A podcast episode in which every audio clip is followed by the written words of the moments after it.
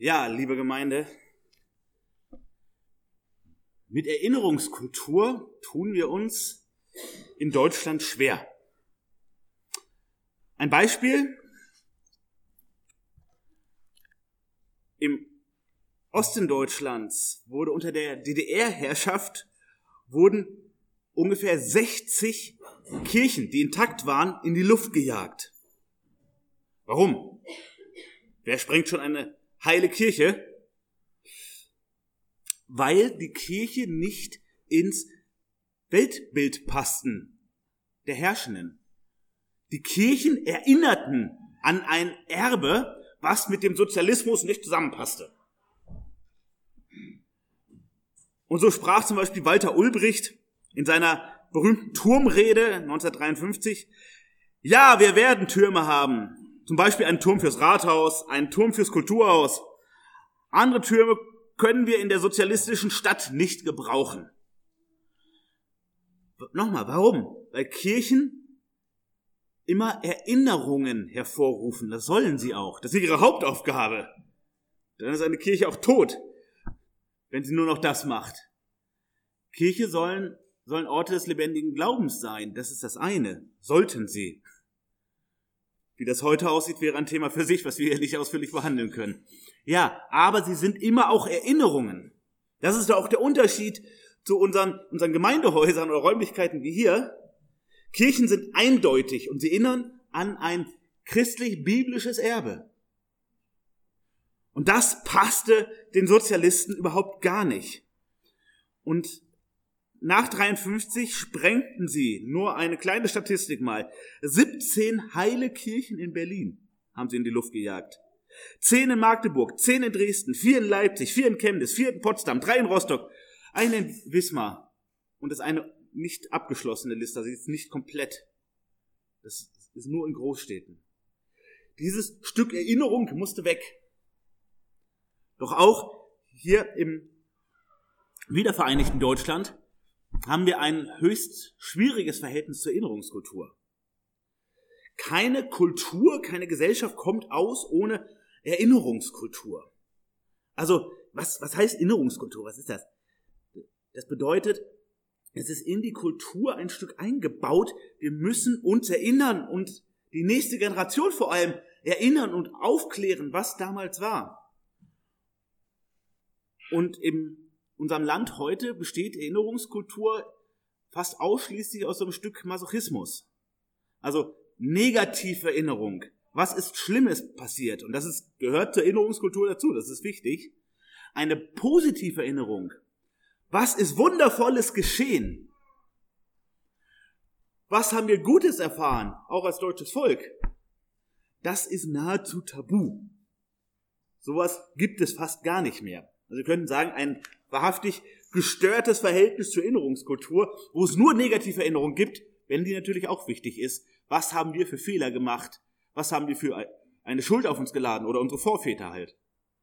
Ist auch gut, das zu wissen.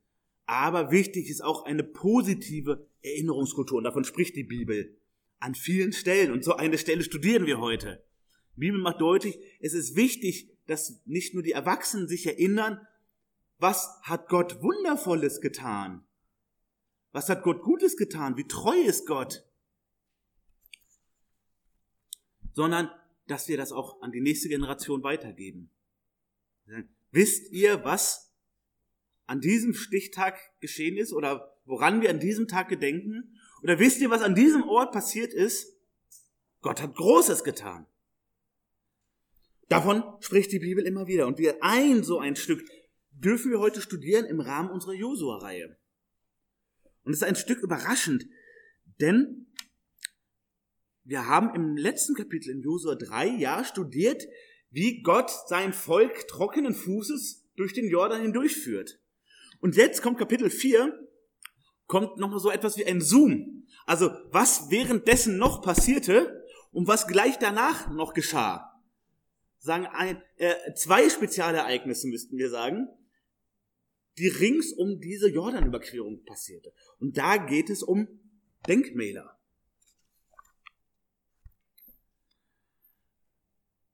Also die Geschichte, die wir schon uns angeschaut haben, sehen wir jetzt nochmal en Detail einen bestimmten Abschnitt. Und Gott befiehlt seinem Volk über den Josua dann, ihr braucht Denkmäler. Und zwar jetzt. Nicht in 50 Jahren, nicht in 100 Jahren. Ihr braucht jetzt Denkmäler. Also während Gott etwas Wundervolles wirkt, werden schon die Denkmäler gebaut.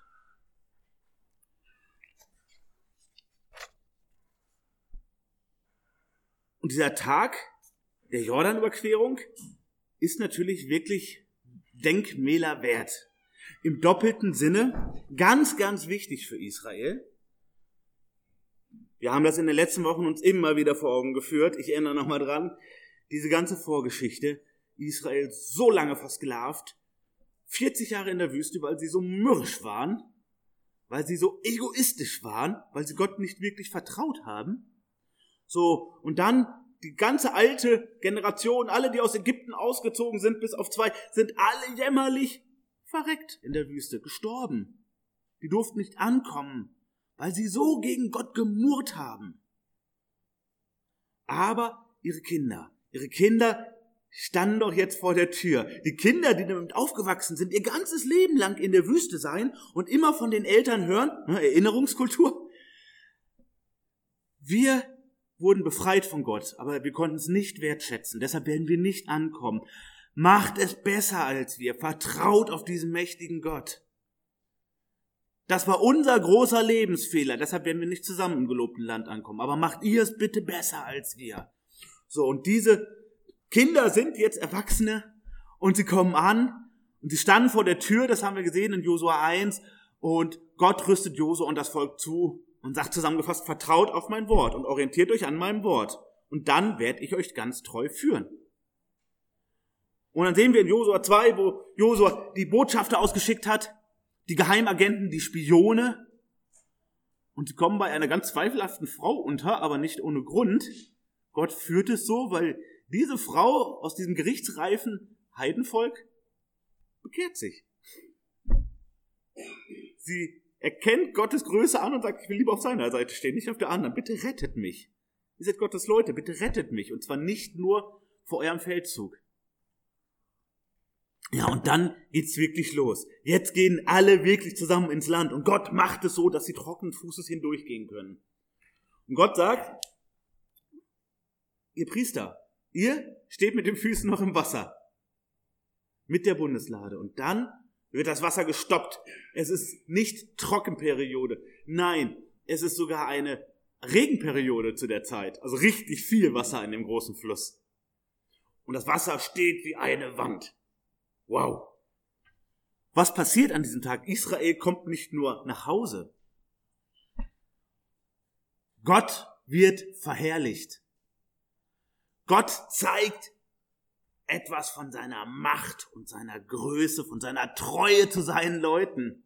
Er zeigt, wer mit diesem lebendigen Gott unterwegs ist, der kommt zum Ziel. Wo Gott sagt, ich bring dich dahin, der kommt auch an. Und wenn er über den Jordan gehen muss. Also Gott wird verherrlicht an dem Tag. Und zum anderen, wird Josua jetzt nochmal ganz klar bestätigt als Anführer. Ne, er gibt diese Anweisungen, die er von Gott bekommt, und er führt sie hindurch. Und jetzt, als diese zwei Denkmäler gebaut werden, wir gucken uns die jetzt gleich Stück für Stück an, da wird er auch nochmal ganz fest bestätigt. Und das sehen wir auch in unserem Predigtext. Vers 14. An diesem Tag machte der Herr den Josua groß vor den Augen von ganz Israel. Und sie fürchteten ihn, wie sie Mose gefürchtet hatten, sein ganzes Leben lang. Warum ist das so wichtig? Geht es jetzt hier um Josua-Verherrlichung? Nein, geht es nicht. Aber Gott hat ihn in eine riesengroße Verantwortung eingesetzt.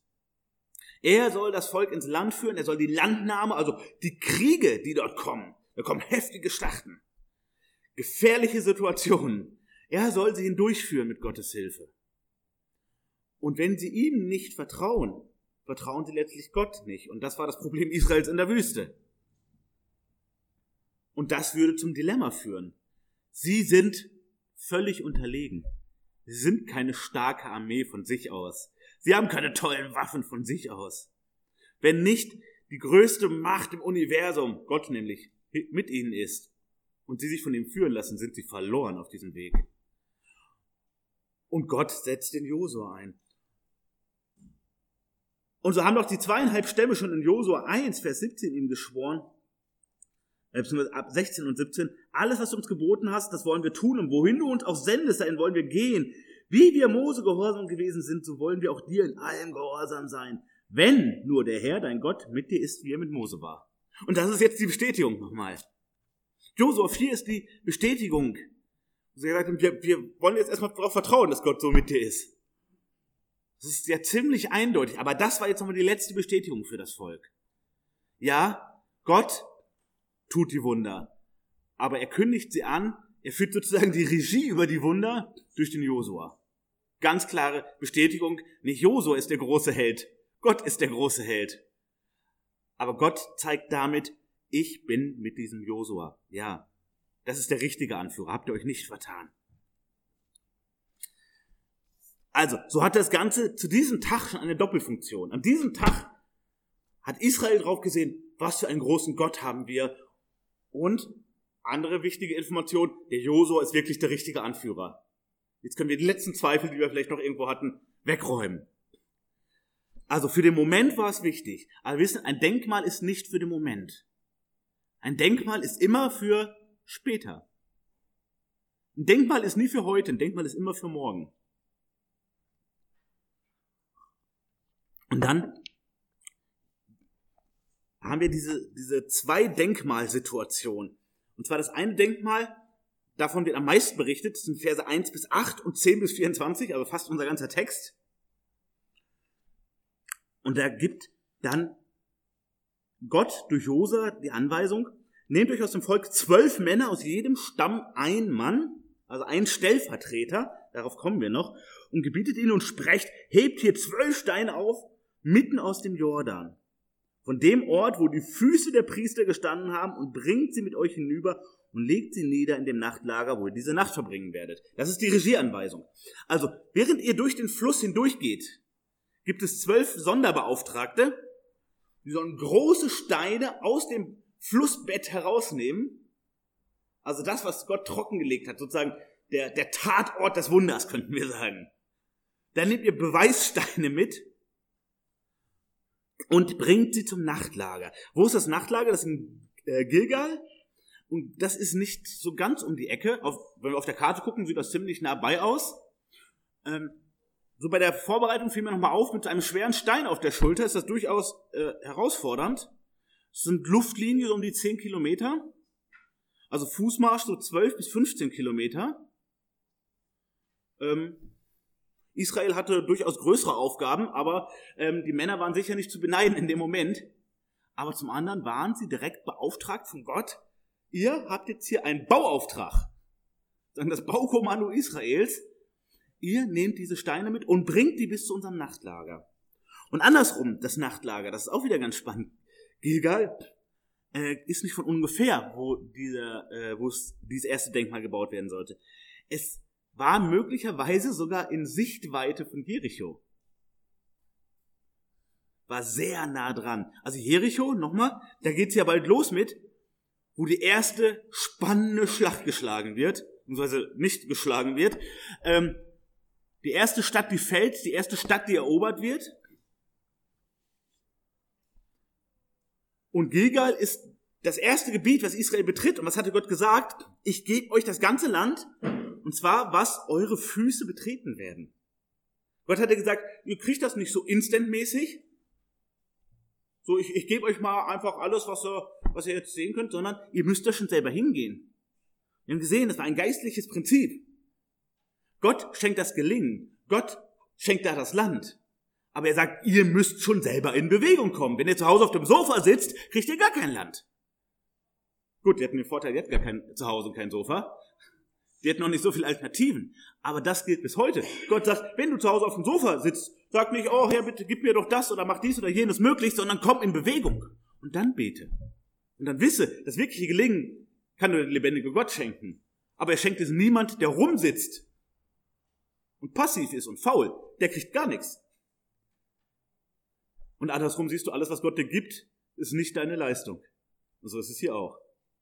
Also, Gilgal, das erste Gebiet, was Gott ihnen gibt, weil sie ihre Füße draufsetzen. Weil sie in Bewegung gekommen sind, weil sie ihm vertraut haben und in den Jordan gegangen sind und dann war das Wasser weg. Und sie treten wirklich in die Heimat, die Gott versprochen hat. Überlegt mal, wie viele Generationen war das vorher? Also die, die da jetzt ankommen, die wissen von ihren Eltern, Großeltern, Urgroßeltern, Ururgroßeltern, das können wir jetzt weiterspinnen. Gott hat dieses Land verheißen irgendwann kommen wir nach Hause. Gott hat gesagt, es gibt eine Heimat für uns und da kommen wir irgendwann an. Und jetzt machen sie die ersten Schritte dort und sagen, wow, jetzt sind wir da. Wovon unsere Eltern und Großeltern, Urgroßeltern, all die anderen immer geredet haben, was sie sich nur vorgestellt haben. Und zwölf von uns tragen jetzt dicke, fette Steine auf der Schulter. Warum?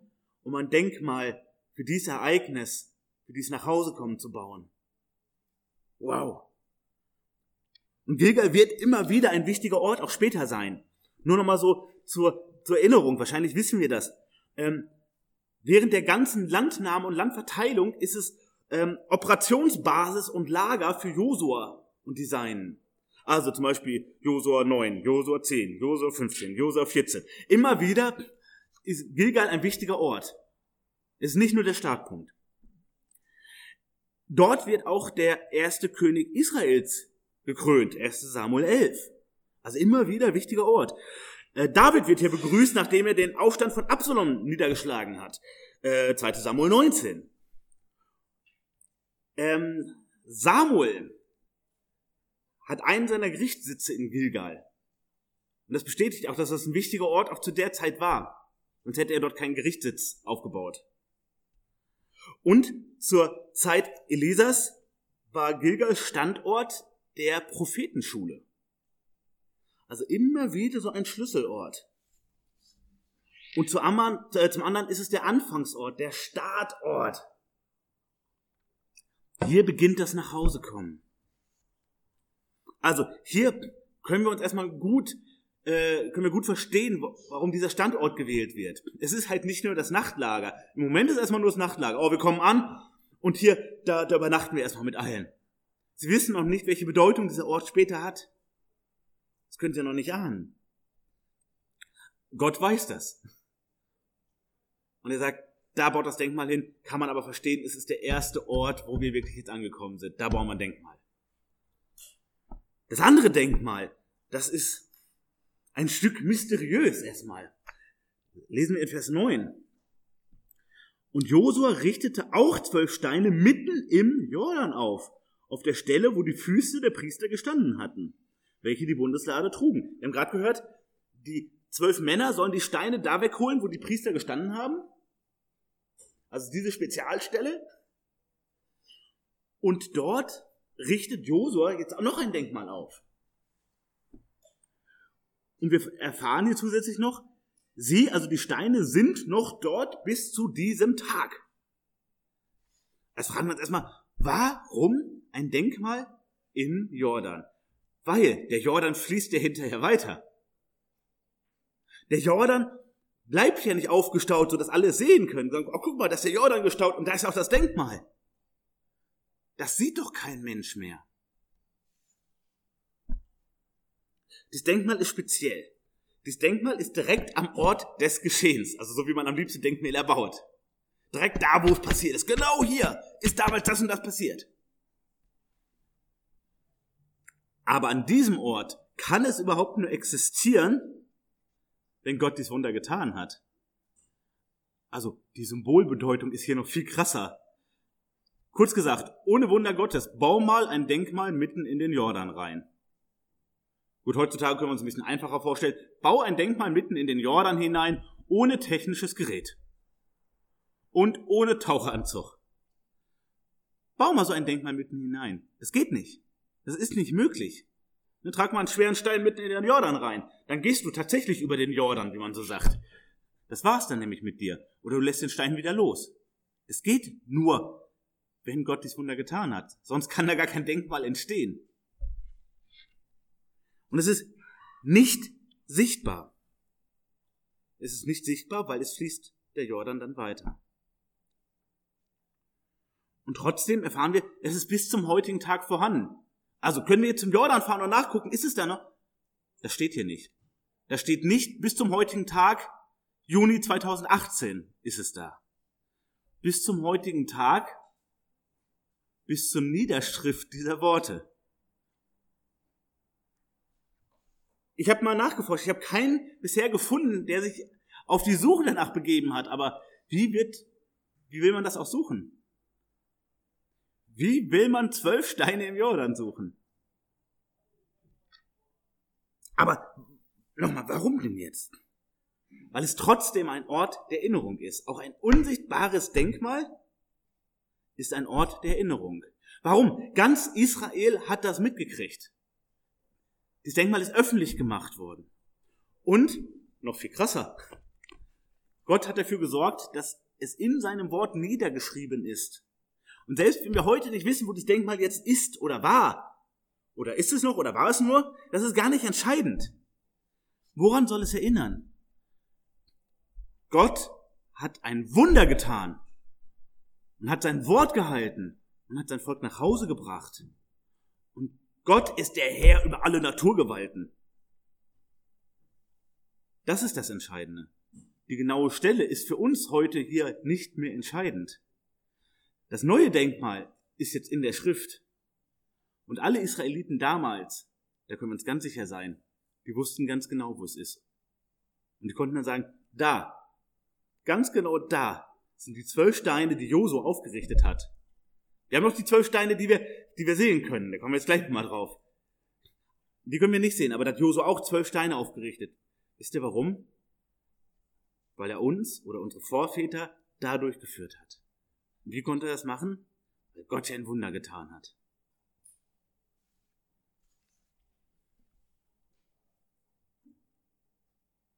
Und auch wie die, wie die Denkmäler entstehen, ist er außergewöhnlich. Nochmal, normalerweise entstehen Denkmäler später. Einige Jahre später oder Jahrzehnte oder Jahrhunderte später beschließt irgendjemand, wir brauchen hier einen Ort der Erinnerung. Wir brauchen hier ein Denkmal. Wir brauchen hier einen Ort, der daran erinnert, was hier damals passiert ist. Weil das wichtig ist für unsere Nation, für unsere Kultur, für unsere Stadt. Das ist wichtig. Aber nochmal, hier ist es anders. Am gleichen Tag werden beide Denkmäler errichtet. Und hier sehen wir, das ist der Unterschied zu menschlichen Denkmälern. Gott der die ganze Geschichte vor sich sieht, sagt, jetzt sofort macht ihr das. Das ist jetzt wichtig, weil ab jetzt beginnt die Erinnerung. Bei all dem, was auf euch zukommt, ist es wichtig, dass jetzt die Erinnerung beginnt. Wenn ihr vor den Feinden steht, die sind angsteinflößend, die sind übermächtig menschlich. Braucht ihr einen Ort der Erinnerung? Was für ein großer Gott ist mit euch unterwegs? Was für eine große Macht steht hinter euch. Ich brauche heute diese Erinnerung. Aber es braucht sie auch morgen. Ja, und dann, wie entsteht das, das Denkmal in Gilgal? Zwölf ausgewählte Männer tragen stellvertretend für ihre Leute diesen schweren Stein. Auch das ist unüblich. Denkmäler werden von Firmen gemacht oder vielleicht von Heimatvereinen in ehrenamtlicher Arbeit errichtet. Es geht darum, dass das ganze Volk an diesen Denkmälern beteiligt ist. Übrigens auch die zweieinhalb Stämme, die auf der anderen Jordanseite ihre Heimat haben. Auch die. Von denen 40.000 Männer mitziehen. Aus jedem Stamm einer, damit stellvertretend alle dran beteiligt waren. Das ist nicht irgendeine Kommission und eine Baufirma, die das machen, wie es bei Denkmälern heute oft ist, sondern jeder von euch symbolisch baut an diesem Denkmal mit, weil das ist unsere Geschichte, die Gott mit uns schreibt. Ja, und dann kommen wir zu unserem, unserem Hauptthema und unserer Hauptfrage für heute. Warum Denkmäler? Warum Denkmäler? Warum macht Gott sowas? Es ist Gottes Erinnerungskultur.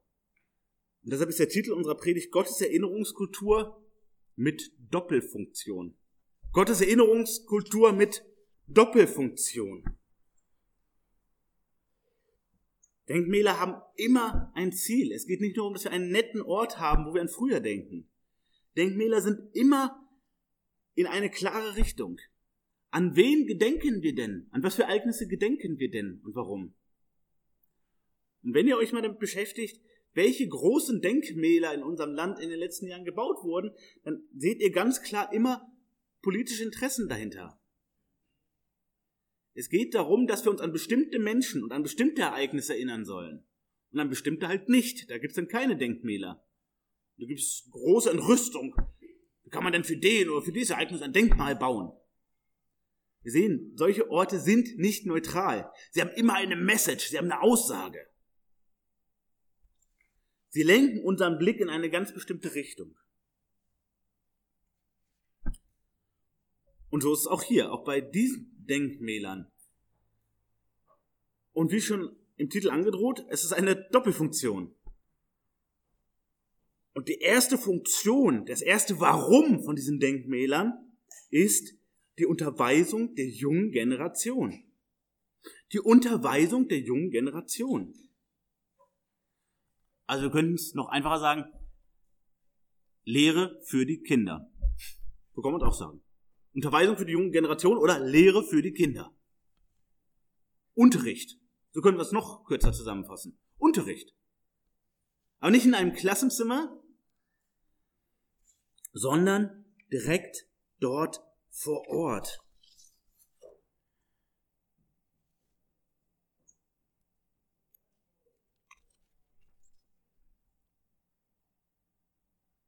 Wie funktioniert das Ganze? Und das finden wir in unserem Text.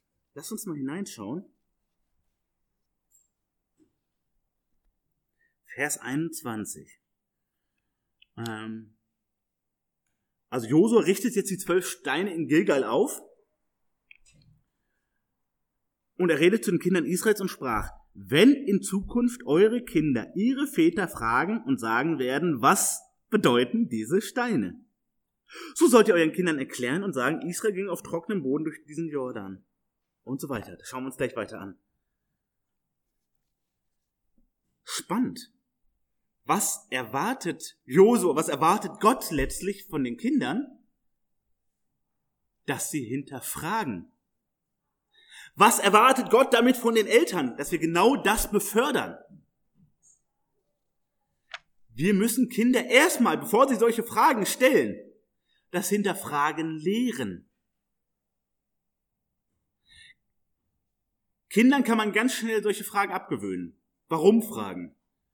Also es gibt auch die, die schlechten Warum-Fragen. Warum muss ich das machen? Warum jetzt? Warum muss ich zur Schule? Warum? So, da wissen wir, da geht es nicht um eine Antwort, sondern um Diskussion und Kampf und so. Das ist nicht damit gemeint, sondern echte Warum-Fragen. Warum machen wir sowas im Gottesdienst? Warum sprechen wir so ein Glaubensbekenntnis im Gottesdienst? Warum? Gute Frage, sehr gute Frage. Wir wollen Warum-Fragen von euch. Warum glauben wir das?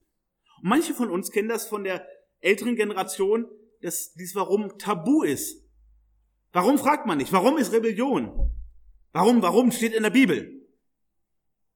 Ja, äh, okay, äh, wo, wo steht denn das? Und warum bedeutet das das? Und woher wisst ihr das? Und Ganz rebellische Frage, ganz rebellische Frage, haben dann manche als Antwort gekriegt. Aber genau das müssen wir eben befördern. Unsere Kinder bleiben geistlich im besten Falle Babys, wenn sie überhaupt so weit kommen, ohne Warum fragen. Wir brauchen das Warum und deshalb will Gott das auch und er setzt das hier so geradezu voraus. Es ist so wichtig, dass Kinder und bitte auch Erwachsene Warum fragen. Warum ist das so? Oder hier, warum, warum ist hier so ein Denkmal? Was soll denn das? Wir hätten nicht sagen, ey, das, das ist das Denkmal, jetzt halt die Klappe und warum? Das wirst du schon noch verstehen. Nein, Gott sagt, genau andersrum muss es sein, sagt er durch den Josua. Befördert das bitte bei den Kindern. Und ihr Lieben, das müssen wir uns unbedingt in unser Stammbuch schreiben lassen. Die Kinder sollen Warum-Fragen lernen. wo es um echte Fragen geht. Wie gesagt, das, das rebellische Warum, warum, warum muss ich das, warum will ich das, so, das gilt nicht. Aber die echten Warum-Fragen braucht jeder, um geistlich reif werden zu können. Ihr Lieben, wir erleben das auch heute und sicher auch zu allen anderen Zeiten gab es das, dass Menschen, die seit 20, 30, 50 Jahren Christen sind, wo wir auch stark von ausgehen wollen, dass das so ist, nicht die einfachsten Fragen beantworten können über ihren Glauben. Wo dann Heiden ankommen und sagen, äh, ja, hast du nicht gehört? Äh, Evolution, Schöpfung und so weiter, was glaubst du nur für einen alten Krams? Nee, ist aber so. Ja. W warum glaubst du das? Was macht dich so sicher? Steht in der Bibel, habe ich von meinen Eltern gelernt. Das, ja, das ist beides gut. Das ist richtig, wenn das in der Bibel steht. Und es ist gut, wenn du es von deinen Eltern gelernt hast. Aber du müsstest auch das Warum lernen. Warum bist du davon überzeugt, dass der lebendige Gott Frieden mit dir geschlossen hat? Warum bist du davon überzeugt, dass du sicher in Gottes Hand bist? Warum bist du sicher, dass Gott deinen Lebensweg führt? Warum? Das ist ganz, ganz wichtig. In unserer Kinderarbeit, im Kindergottesdienst, in der Jungschar müssen wir vor allem dieses Warum immer weiter klären. Warum ist das so? Warum soll ein Mann nach dem Herzen Gottes so und so denken, leben, sich verhalten, reden? Warum soll eine Frau nach dem Herzen Gottes das so und so und so tun? Warum? Ja, steht in der Bibel. Ja, stimmt auch. Aber klären wir es ihm bitte richtig. Und so ist es hier auch. Josua macht ihnen klar, sagt nicht, das wegen Gott. Weiß wegen früher. Nein, erklärt ihnen genau, was hier passiert ist. Weil sonst ist ein Denkmal nutzlos. Ein Denkmal ist dummes Zeug, wenn es nicht erklärt wird. Also wissen wir, an den meisten Denkmal, äh, Denkmälern ist irgendwie eine Tafel oder irgendwo daneben, die erklärt, was war hier los. Warum? Also nochmal, er sagt, wenn eure Kinder, die Väter fragen, was bedeuten diese Steine, sollt es ihren Kindern erklär, äh, euren Kindern erklären und sagen, Israel ging auf trockenem Boden durch diesen Jordan und der Herr, euer Gott, das Wasser des Jordan vor euch vertrocknen ließ, bis ihr hinübergegangen wart, ebenso wie der Herr, euer Gott, es am Schilfmeer getan hat, dass er vor uns vertrocknen ließ, bis wir hindurchgegangen waren. Und wozu? Damit alle Völker auf Erden erkennen, wie mächtig die Hand des Herrn ist und damit ihr den Herrn, euren Gott, alle Zeit fürchtet. Und das ist eine permanent Aufforderung in Gottes Wort. Ein paar Beispiele. Rings um die Einführung des Passamals, 2. Mose 12. Vers 26 und 27 heißt es, und es soll geschehen, wenn eure Kinder zu euch sagen werden, was soll euch dieser Dienst? Also was soll das mit diesem Passamal? Hä? Was soll denn das? So sollt ihr sagen, es ist ein Passaopfer dem Herrn, der an den Häusern der Kinder Israel in Ägypten vorüberging, als er die Ägypter schlug und unsere Häuser rettete. Und das Volk neigte sich und betete an. Also, konkrete Anleitung. Es ist gut, wenn eure Kinder fragen, warum haben wir diesen Feiertag? Das ist gut. Aber erklärt es ihnen dann auch richtig. Deshalb wollen wir auch nicht, dass unsere Kinder irgendwelche Märchen hören von Osterhase und Weihnachtsmann weil sie die Wahrheit zu Weihnachten, Ostern hören sollen. Und nicht irgendwelche blöden kommerziellen Märchen. Nicht irgendwelchen Volksglauben, weil der hilft überhaupt gar nichts weiter. Dazu gibt's den Tag auch überhaupt gar nicht. Sondern erklärt ihnen, warum wird Passa gefeiert. Und das bei uns nicht. Warum wird, wird Ostern gefeiert? Warum wird Pfingsten gefeiert? Warum wird Weihnachten gefeiert? Nicht, weil es dann Geschenke gibt, oder weil es schneit, oder weil schönes Wetter ist, oder weil, nein, nicht deswegen. Ist auch nett, wenn das alles ringsherum gibt, ne? Aber darum geht's nicht. Und Gott sagt von, von seinem Wort und von seinem Gesetz und seinem Maßstab, bringt das euren Kindern bei. Stück für Stück, immer wieder, ganz viel Wiederholung. 5. Mose 6, Vers 7. Und du sollst sie deinen Kindern, also die, die Worte des Gesetzes, einschärfen und davon reden, wenn du in deinem Haus sitzt und wenn du auf dem Weg gehst und wenn du dich niederlegst und wenn du aufstehst. Also erzähl das immer wieder deinen Kindern. Einschärfen bedeutet, versuch es ihnen so gut wie möglich klar zu machen. Mach ihnen klar, das ist nicht so eine Geschichte, das ist nicht ein Angebot, das ist wirklich wichtig. Wenn du es einmal eins vergisst, das ist blöde, das ist nicht so schön. Aber Das ist nicht überlebenswichtig. Das ist überlebenswichtig. Und einige Verse weiter in 5. Mose 6 wird dann nochmal ausgeführt, wenn dein Sohn dich künftig fragt. Wieder, die Kinder, die Fragen stellen. Richtig gut. Also, wenn dein Sohn dich künftig fragt und spricht, was bedeuten die Zeugnisse und die Satzungen und die Rechte, die der Herr, unser Gott, euch geboten hat? So sollst du deinem Sohn sagen, wir waren Knechte des Pharaos in Ägypten und der Herr hat uns von starker Hand aus Ägypten äh, herausgeführt. Und der Herr tat vor unseren Augen große und verderbenbringende Zeichen und Wunder an Ägypten und an dem Pharao und an seinem ganzen Haus. Und dann wird diese ganze Geschichte nochmal aufgerollt. Also erklärt dann euren Kindern alles ganz genau. Und was brauchen wir hier wieder? Eine Warum-Kultur unserer Kinder.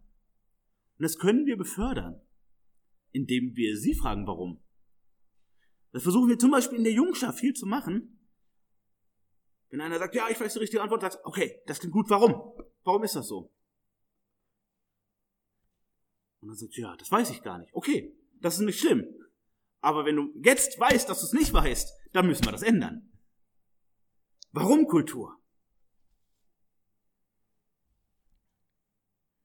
Und wir lesen immer wieder, zum Beispiel Psalm 79, so werden wir, dein Volk und die Herde deiner Weide, dich preisen in Ewigkeit dein Lob erzählen von Geschlecht zu Geschlecht.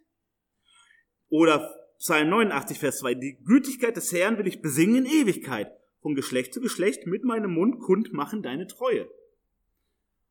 Und das ist ja nicht eine Floskel von Geschlecht zu Geschlecht, das ist von den Eltern zu den Kindern, zu den Enkeln immer weiter. Ich will das weitergeben. Die nächste Generation soll über Gottes Wirken informiert sein. Und dazu ist ganz interessant, wer ist hier immer angesprochen? Wir lesen hier nicht ihr Eltern, lesen wir nicht, sondern die Väter. Wir können gleich schon mal eins klären, das bedeutet nicht, dass die Mütter keinen Auftrag haben. Das bedeutet nur, dass die Männer den Hauptauftrag haben. Das bedeutet, dass die Väter in der Familie und dass die Männer in der Gemeinde den Hauptauftrag haben, der jungen Generation weiterzugeben, was hat Gott getan und wer ist Gott und was weiß ich von ihm. Das ist der Job zuerst von Männern. Und zum anderen wissen wir, bei wie vielen war die Mutter entscheidend. Timotheus, Mama und Oma. Wir wissen bei einem Pastor Willem Busch, die Mutter war total entscheidend. Und oft ist es ja so, dass die Mütter einen großen Teil der Kindheit mit ihren Kindern zusammen haben und die Väter oft eher nicht, weil sie durch die Arbeit nicht vor Ort sind. Also der Segen, den auch so viele Männer Gottes durch ihre Mütter erfahren haben, weil sie das Evangelium so lieb gemacht haben, wow, und das soll auch kein Stück ausgeblendet werden. Es soll uns Männer aber daran erinnern, es ist unser Hauptjob.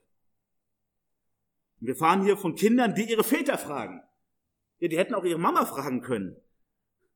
Aber sie fragen ihre, ihre Papas, warum? Weil die die Hauptaufgabe haben, weil die das Haupt der Familie sind. So, und wir sehen bei dem Timotheus, warum wurde er von zwei Frauen aus seiner Familie unterwiesen? Das ist gut, dass er unterwiesen wurde, das ist richtig gut. Und ein, guten, ein guter Job, den seine Angehörigen dort gemacht haben. Richtig schön. Aber letztlich war es ein Mangel. In dem Sinne, dass eigentlich sein Vater das hätte machen müssen, machen sollen. Wir wissen nicht warum genau, aber sein Vater hat diese Aufgabe nicht übernommen. Das ist traurig. Was vermittelt dieses Denkmal? Lass uns überlegen. Und nicht nur dieses Denkmal. Wir kommen gleich mal zu den Denkmälern, mit denen wir zu tun haben. Dies Denkmal und auch die anderen Denkmäler vermitteln, Gott schreibt Geschichte. Es gibt im Englischen diesen Ausspruch, History is his story. Also Geschichte oder die Historie ist die Geschichte, die Gott schreibt, ist seine Geschichte. Gott schreibt diese Geschichte. Es passieren nicht die Dinge irgendwie zufällig und nach Menschenwillkür, nach Karma oder was weiß ich, und Gott grätscht mal irgendwo dazwischen. Gott schreibt diese Geschichte Punkt für Punkt. Und das sehen wir an Israel in besonders krasser Art und Weise. Wir haben so viele Berichte über Israel und wir sehen Stück für Stück, Gott führt diese Geschichte. Und Gott lässt sie auch krumme Wege gehen, aber Gott lässt sie nicht auf den krummen Wegen und er geht ihnen nach. Und er nimmt sie wieder auf. Und alles, was geschieht, muss an Gott vorbei. Und genau das erleben wir auch heute. Gott schreibt die Geschichte. Und nichts passiert hinter seinem Rücken. Nichts, was passiert, hat Gott verpasst oder ist schiefgelaufen oder hat er nicht mehr in der Hand. Das gibt's nicht. Wir sehen an diesem Denkmal, wofür es steht, Gott ist treu und zuverlässig. Nochmal. So lange Vorgeschichte. Irgendwann kommen wir nach Hause und wir kommen aus der Sklaverei und wir kommen aus der Wüste und irgendwann sind wir wirklich da. Wie viele werden sich gefragt haben, hält Gott wirklich sein Wort? Hält Gott sein Wort, obwohl wir solche untreuen Pfeifen sind? Obwohl wir lieber auf alles andere vertrauen als auf Gott immer wieder, bleibt er trotzdem treu? Kommen wir da tatsächlich an? Und das Zeichen für diese Jordan-Durchquerung bedeutet, Gott ist treu und zuverlässig, auch wenn ihr unzuverlässig seid und untreu. Das ist Gott nicht egal. Er nimmt das sehr ernst. Aber Gott verändert sich nicht durch dich. Das ist sehr gut. Gott ist mächtig. Das ist noch so eine Botschaft aus diesem, aus diesem Denkmal, beziehungsweise wofür steht. Gott ist Herr über die Naturgewalten. Für Gott ist es letztlich ein Klacks, diesen Jordan aufzuhalten. Und es ist mit Naturgesetzen nicht erklärbar. Nochmal, er ist nicht irgendwie ein bisschen ausgetrocknet oder war noch so ein bisschen Patschewasser und die sind da durchgelaufen schnell oder so. Da hat keiner einen künstlichen Damm gebaut, sondern Gott hat es sichtbar aufgehalten. Das haben wir in diesem detaillierten Bericht gel gelesen. Wir können daraus lernen, Gott bringt uns zu seinem Ziel. Gott bringt uns nicht unbedingt zu unserem Ziel. Wenn ich mir ein Ziel setze und Gott erwartet, dass er mich dahin bringt, brauche ich mich nicht wundern, wenn ich enttäuscht werde. Das hat Gott auch nicht verheißen. Gott hat nirgendwo gesagt, ich erfülle all deine Wünsche. Ist umso trauriger, dass viel Musiktexte genau sowas suggerieren. Gott ist mein Durststiller und mein Wunscherfüller. Das hat mit dem Gott der Bibel überhaupt nichts zu tun. Ja, wenn meine Wünsche Gottes Willen entsprechen, dann ist das wiederum richtig, das ist wahr. Das wäre vollendete Heiligung. Aber Gott bringt uns zu seinem Ziel. Wenn Gott sagt, ich baue Gemeinde, dann baut er Gemeinde. Und selbst wenn wir alle schwierig und kompliziert sind, er baut mit uns Gemeinde. Nein, er hat nicht verheißen, dass da nächstes Jahr tausend Leute sitzen. Er hat nicht mal verheißen, dass da nächstes Jahr zehn Leute sitzen. Er hat nur gesagt, ich baue Gemeinde. Gott bringt uns zu seinem Ziel. Und wenn Gott sagt, ich adoptiere dich als mein Kind, ich nehme dich in meine Familie auf und du bist nebenbei auch noch mein Mitarbeiter, aber viel wichtiger, du bist in meinen Hausstand hinein adoptiert, dann brauchst du nicht überlegen, ob du zu Hause ankommst. Das brauchst du nicht. Überleg dir, wie du zu Hause ankommst, wie du vor deinem Adoptivvater stehst. Wenn er dich fragt, hey, wie hast du die Zeit genutzt? bis ich nach Hause geholt habe. Mach dir darüber Gedanken, aber mach dir nicht Gedanken darüber, ob du nach Hause kommst. Gott bringt dich zu seinem Ziel. Und Gott ist zu fürchten. Wir haben es ja in Vers 24 eben nochmal gelesen. Wozu? Damit alle Völker auf Erden erkennen, wie mächtig die Hand des Herrn ist und damit ihr den Herrn, euren Gott, alle Zeit fürchtet. Gottes Furcht ist der Anfang aller Weisheit. Das ist entscheidend. Und für Israel wäre es tödlich, wenn sie ihren Gott unterschätzt hätten, wenn sie keine Furcht vor ihrem Gott gehabt hätten. Weil ohne Furcht bin ich Gott auch nicht gehorsam. Ohne Furcht lobpreise ich Gott nicht wirklich. Dann ist Lobpreis halt nur so ein gefühlsbesoffener Zustand. Aber wenn ich Gott fürchte, weil ich erkenne, Gott ist groß und mächtig, wow, was ist das für ein Gott? Wow. Und Gott nimmt all das, was ich tue und denke und sage, wirklich, wirklich ernst. Er lässt mich nicht los, aber er nimmt das sehr, sehr ernst. Es ist nicht der liebe Gott mit so einem langen Bart, der auf einer Wolke sitzt. Nicht so eine komische Comicfigur. Das ist jemand, vor dem man wirklich Ehrfurcht haben sollte. Wir brauchen keine Angst mehr vor ihm haben, wenn wir seine Kinder sind. Aber Furcht ist was Gutes. So wie wir als Kinder auch Ehrfurcht vor unseren Eltern haben sollten. Vielleicht kennen wir diesen Moment, wo wir als Kind etwas gesagt oder getan haben und gleich mal sagen, nein, was hast du getan? Ich erinnere mich immer an eine Situation, wo ich meinem Großvater, da war ich fünf Jahre alt, meinen Großvater vor die Füße gespuckt habe, weil mir irgendwas gesagt hat, was ich nicht wollte. Im gleichen Moment, ich sehe, es war noch nicht mal aufgetroffen. Ich so, nein, was hast du getan? Das war Opa. Und dann habe ich festgestellt, seine Beine sind länger als meine beim Weglaufen. Das ist Ehrfurcht vor einem Menschen. Die Ehrfurcht vor Gott sollte viel, viel größer sein. Und dafür ist dieses Denkmal auch da. Dafür ist diese Erinnerungskultur auch da. Wenn eure Eltern erzählen von Gottes Wirken, was Gott gemacht hat, dann ist das nicht nur, oh, bei Gott ist es schön und Gott ist lieb. Das ist ganz wichtig, dass ihr das auch versteht. Aber es ist auch, wow, Gott ist heilig. Gott ist rein. Gott ist so viel größer als wir. Der kommt uns so nah, da sollten wir zittern vor. Nicht vor Angst, aber vor Furcht. Wow.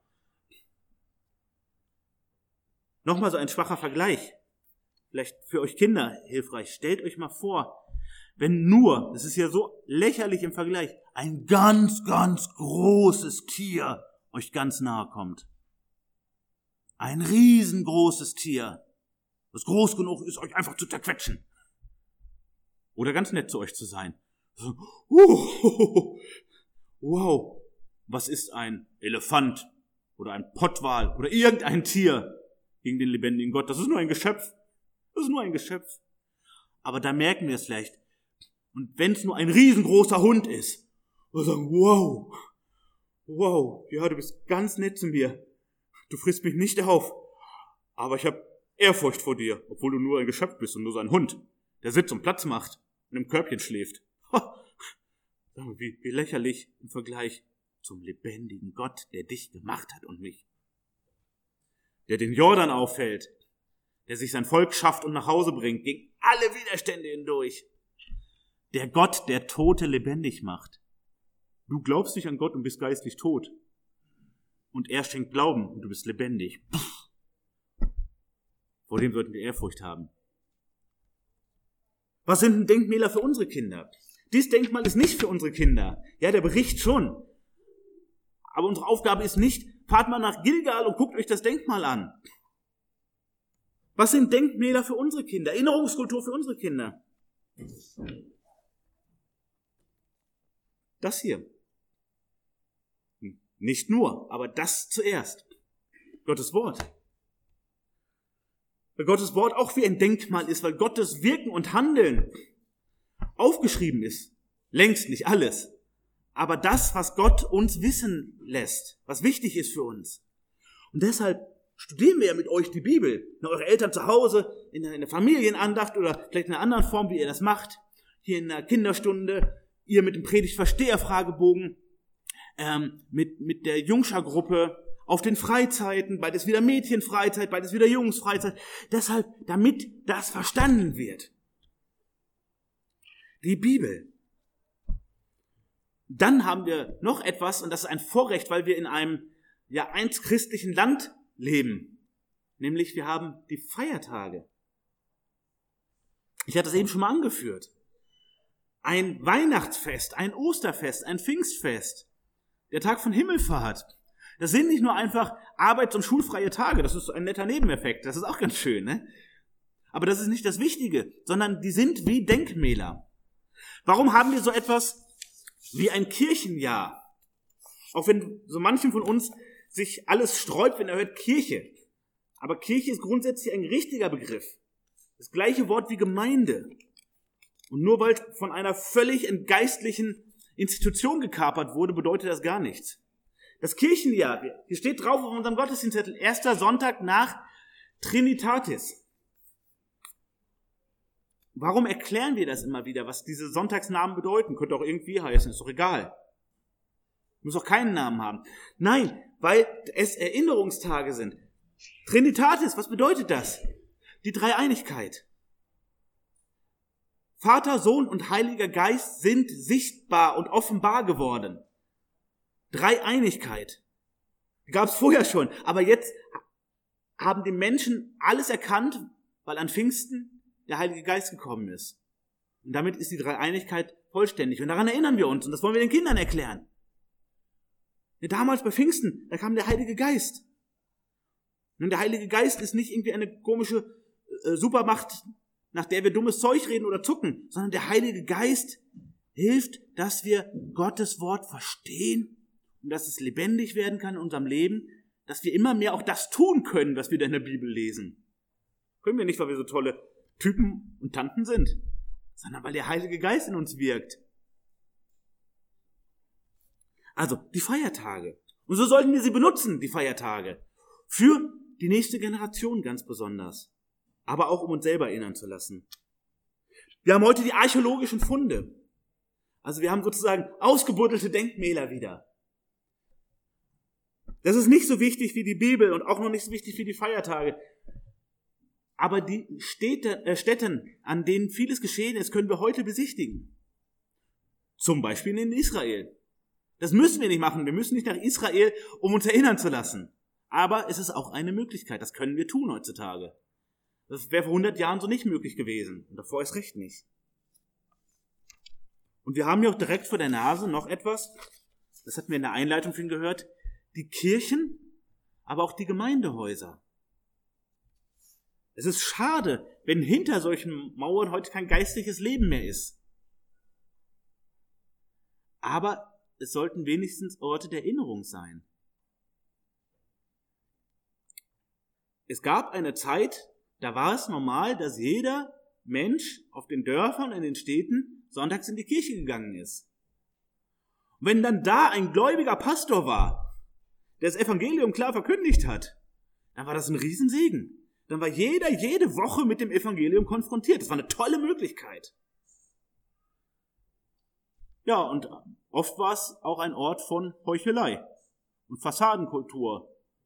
Und ich will so christlich aussehen, wie es sich halt hier gehört. Und auch dafür stehen Kirchen und Gemeindehäuser noch. Das ist auch eine Erinnerungskultur, die wichtig ist. Aber noch viel wichtiger, Warum stehen hier überall in jedem Ortsteil eine Kirche? Warum stehen hier so viele Gemeindehäuser und manche auch leer? Weil Gott Erweckung geschenkt hat.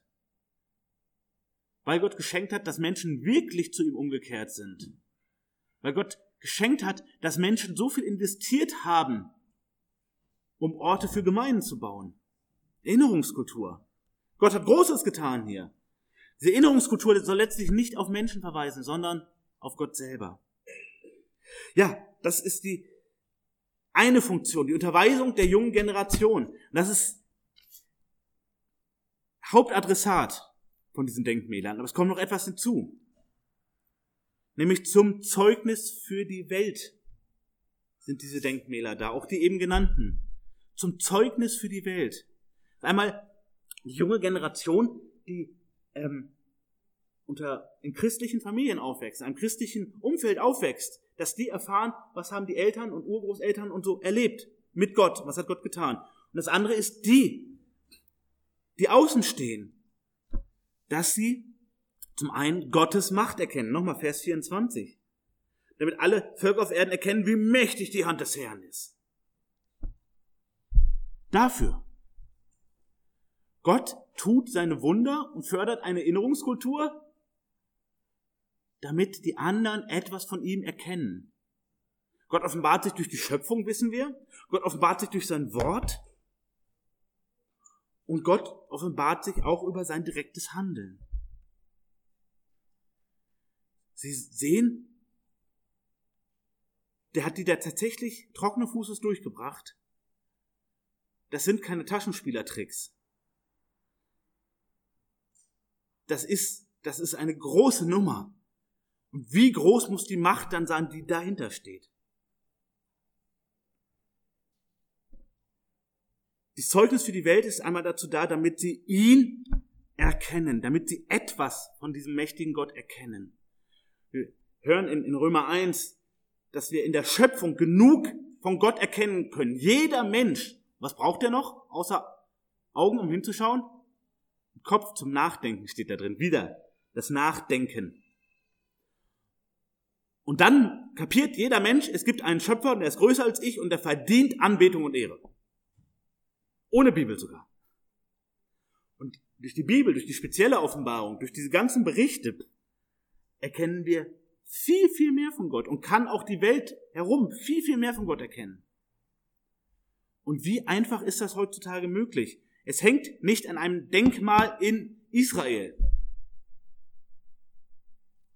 Das war zu den Zeiten. Wie einfach ist das heute, dass ich Gottes Wort an jedem Ort der Welt lesen kann? Im Zweifel auf meinem Smartphone, auf eine Chipkarte gepackt, per Bluetooth verschickt, selbst in Gegenden, wo ich Todesstrafe bekomme für die Bibel. Selbst dort kann ich es überall hinschmuggeln. Und jeder kann von Gottes großen Taten und Wundern und Wirken lesen. Also einmal, um ihn zu erkennen. Dann, um ihn zu fürchten und damit auch seine Leute. Lesen mal den ersten Vers aus Josua 5. Als nun die Könige der Amoriter, die diesseits des Jordans gegen Westen wohnten, und alle Könige der Kananiter am Meer hörten, wie der Herr das Wasser des Jordan vor den Söhnen Israels ausgetrocknet hatte, bis sie hinübergezogen waren, da verzagte ihr Herz und es blieb kein Mut mehr in ihnen vor den Söhnen Israels. Also, die werden da bald einfallen, die Israeliten, die werden da Krieg führen. Und die Feinde, nachdem sie das jetzt noch gehört haben, die Rahab hat ja schon erzählt, die zittern schon alle, weil sie gehört haben, was Gott Großes macht. Aber als sie das gehört haben, trauen sie sich gar nicht mehr irgendwas. Die haben keinen Mut mehr. Würden heute lapidar sagen, die haben richtig Schiss. Die haben richtig Angst. Warum? Sie sehen, wie groß die Macht dieses lebendigen Gottes ist. Und sie sagen, was, was sollen wir dagegen machen? Gut, diese Israeliten, die da aus der Wüste kommen, aus Ägypten und so weiter, ja, ja, also, wir haben große Mauern, wir haben Streitwagen, wir haben Armeen, wir sind viele Königreiche, das kriegen wir schon hin, die machen wir platt, die machen wir fertig. Aber jetzt verstehen sie, das ist letztlich nicht unser Hauptfeind, sondern der lebendige Gott. Und als sie diesen Bericht hören, trauen sich nichts mehr. Haben sie keinen Kampfesmut mehr, wenn sie ganz ängstlich. Ja, und noch eine dritte Funktion. Und das ist das, was uns wahrscheinlich als erstes einfällt. Und das ist auch ganz gut. Zum Zeugnis für die Welt, um zu diesem mächtigen Gott umzukehren so wie es die Rahab gemacht hat. Und jetzt überlegen wir mal, die Könige hören das und sie kriegen Angst. Also sie bekommen Gotteserkenntnis und bekommen Angst. Das ist erstmal sehr gesund. Aber sie gehen nicht den Schritt, den Rahab gemacht hat. Und da sehen wir wieder, was, was wir in Römer 3 lesen. In keinem Menschen ist von sich aus Gottesfurcht. Warum gehen die nicht zu den Israeliten, wenn sie das erkannt haben? Sagen, wow, wir wollen, wir wollen nicht auf der anderen Seite stehen. Wir wollen das nicht. Bitte erzählt uns mehr von diesem mächtigen Gott und wie können wir Frieden mit dem kriegen. Das wäre doch eigentlich naheliegend, müsste man meinen. Wenn sie sich selbst keine Chancen mehr ausrechnen, warum gehen sie dann in den Tod, anstatt, tja, anstatt was? Anstatt zu diesem Gott umzukehren. Das ist die normale Situation des Menschen. Wir verrecken lieber, als zu diesem lebendigen Gott umzukehren. Das ist unser Normalprogramm. Wir lesen dass wir beten lieber Stock und Stein an und gehen ins Verderben und verunehren uns durch unser ganzes Leben, was wir, was wir dann so treiben alles. Aber bloß nicht den lebendigen Gott anbeten. Also ihn alles Vertrauen schenken, ihn in den Mittelpunkt stellen. Bloß das nicht. Nein, nein, bloß das nicht.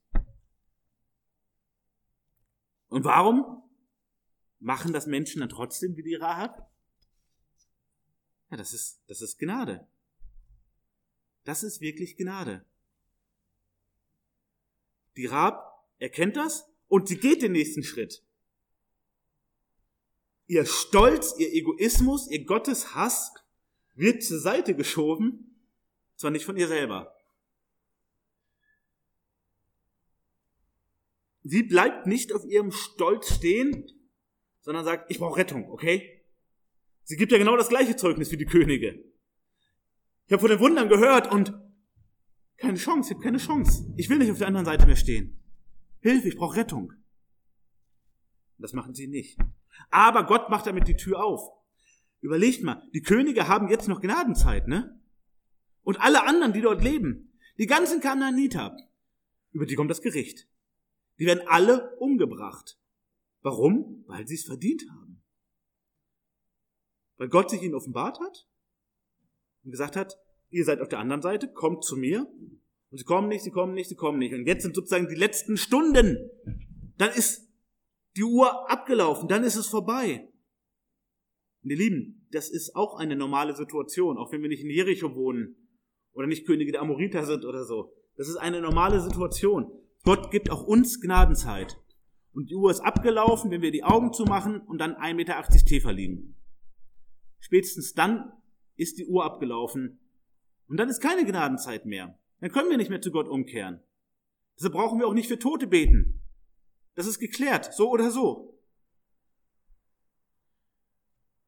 Und damit macht Gott uns deutlich, wie er den Amoritern hier letztlich damit auch deutlich macht, nutze die Gnadenzeit.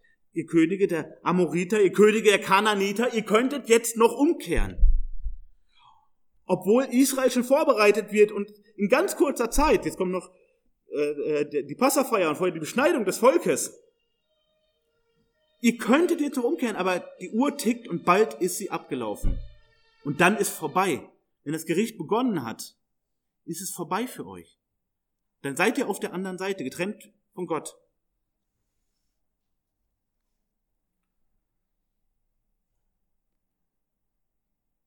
Diese Denkmäler bleiben nicht die einzigen Denkmäler. Wir erfahren von einer ganzen Denkmalkultur bei der Landnahme. In Josua geht es immer wieder um Denkmäler.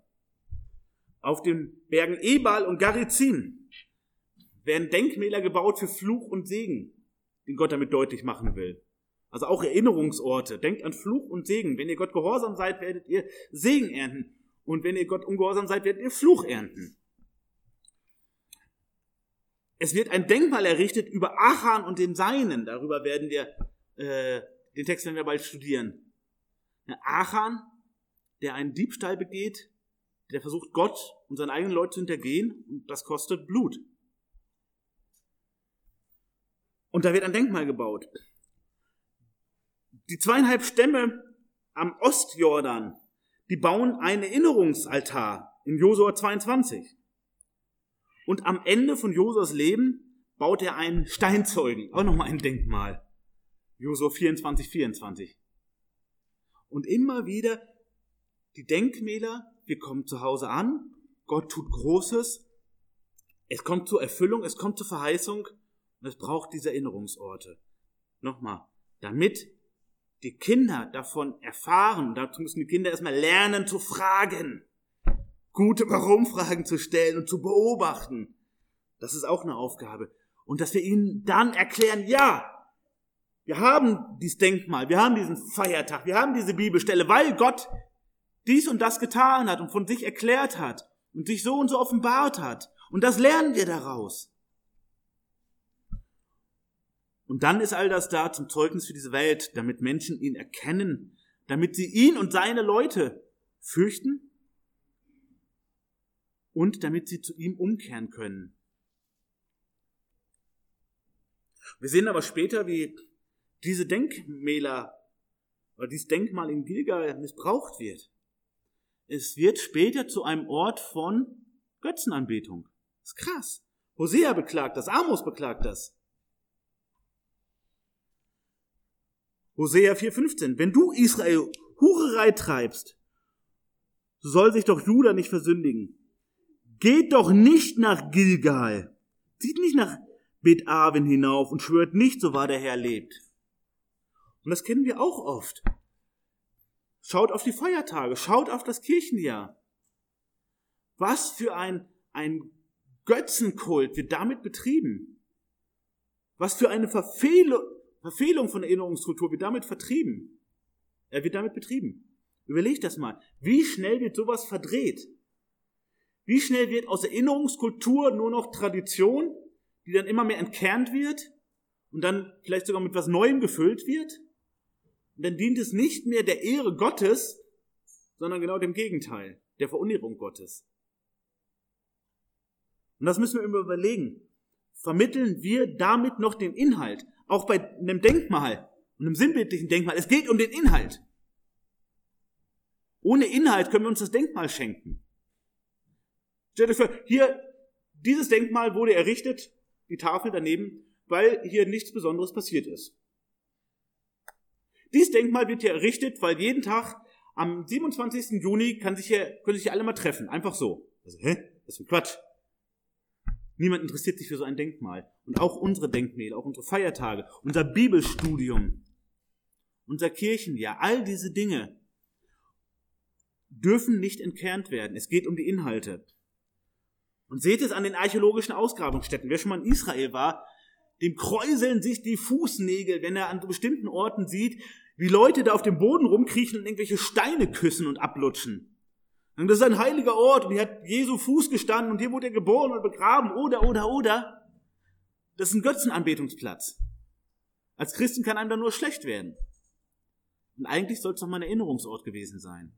Also Vorsicht mit den Denkmälern, dass wir sie nicht missbrauchen.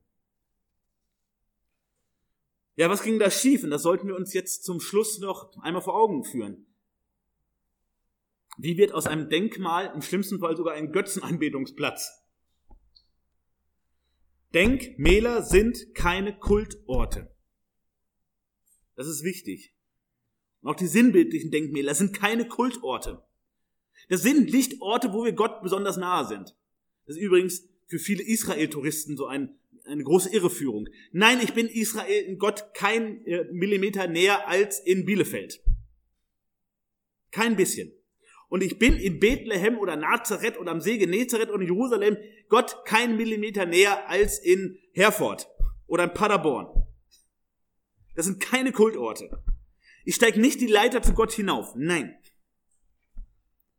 Denkmäler sind keine spirituellen Orte mit Erfahrungsoptionen. So hier kann ich Gott besonders spüren oder hier erlebe ich. Nein. Nein. Das sind Denkmäler nicht. Denkmal bedeutet, das sagt der Name ja, Denkmal.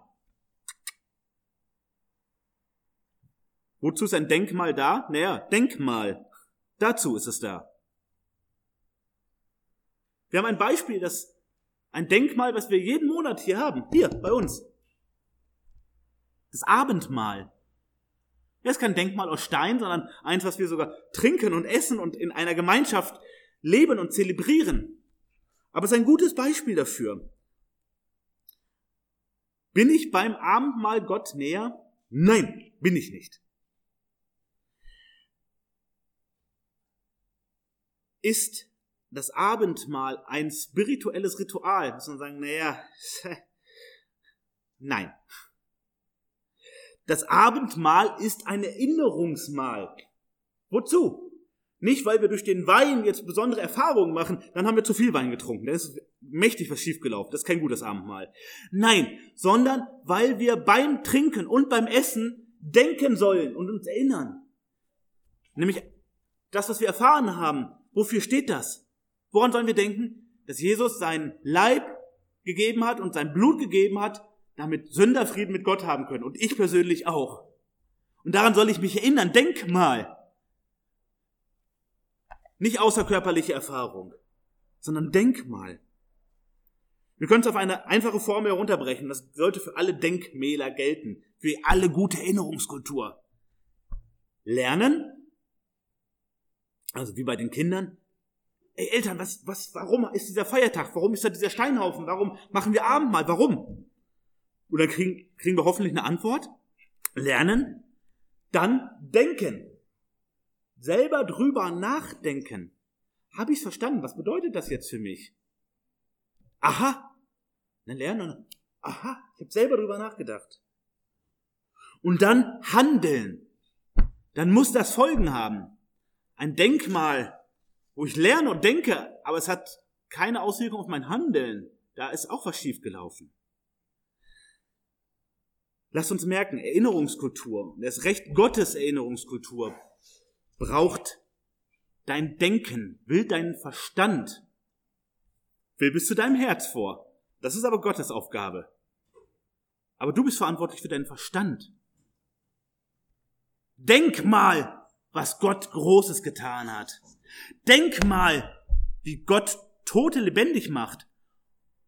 Und das können wir auf jeden Fall sagen. Jeder hier im Saal kennt jemand, der tot war und von Gott lebendig gemacht wurde. Jeder.